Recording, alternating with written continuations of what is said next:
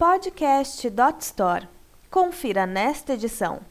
Métricas fundamentais para quem faz análise de risco no e-commerce, parte 1. Este artigo é um oferecimento de conduto.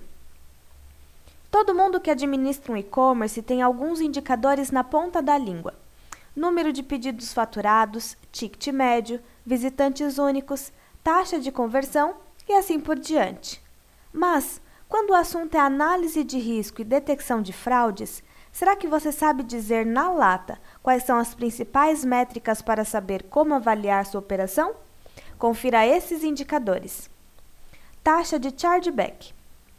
Chargeback são os pedidos contestados pelo dono do cartão, seja porque ele não reconhece a compra ou por desacordo comercial.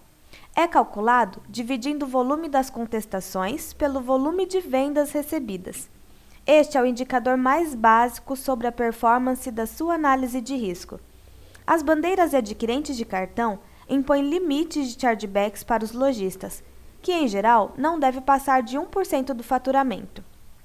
Acima disso, o lojista corre o risco de levar advertências e, se não corrigir o problema, ter sua afiliação suspensa e parar de receber pedidos.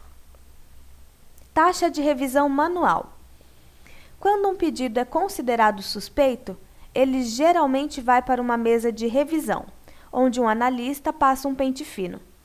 A análise manual é importante para identificar falsos positivos, mas é custosa não só financeiramente, como também em experiência do cliente, já que o pedido fica preso na fila e demora para ser enviado. Calcula-se a taxa dividindo o número de pedidos que caem na fila de revisão pelo total de pedidos analisados. O ideal é que este número seja baixo, pois o e-commerce corre o risco de suspender pedidos de clientes legítimos ao procurar por fraudes. O oposto disso é a taxa de aprovação automática. De todos os pedidos recebidos, quantos são aprovados instantaneamente pelo sistema? Taxa de rejeição. A taxa de rejeição é a porcentagem de pedidos negados por suspeita de fraude. Não devemos computar aqui os pedidos cujo pagamento não foi autorizado, já que na maioria dos casos há um problema no cartão e não na análise.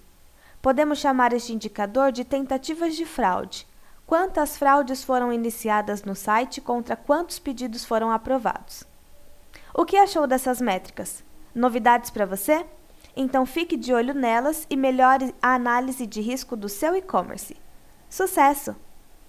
Este artigo foi um oferecimento de Conduto. Para ouvir outras gravações, acesse podcast.dotstore.com.br.